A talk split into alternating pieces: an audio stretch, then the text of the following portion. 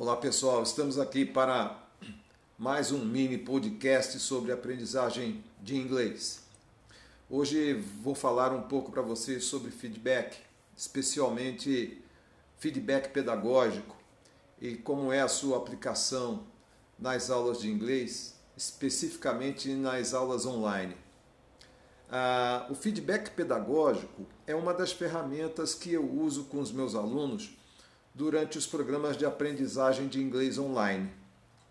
Ele é muito útil não apenas para posicionar o aluno a respeito de seus pontos fracos e fortes durante o seu processo de aprendizagem, mas, sobretudo, para motivá-lo a fazer os ajustes necessários ao seu desenvolvimento. Ora, entretanto, o feedback ele não é simplesmente uma ferramenta para sinalizar se o aluno está aprendendo gramática ou aprendendo vocabulário. Né?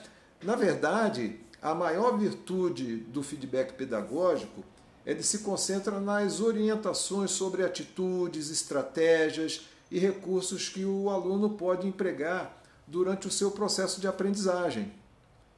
É por isso que o feedback deve ser, acima de tudo, uma ferramenta que leva o aluno a descobrir o seu potencial de crescimento, né?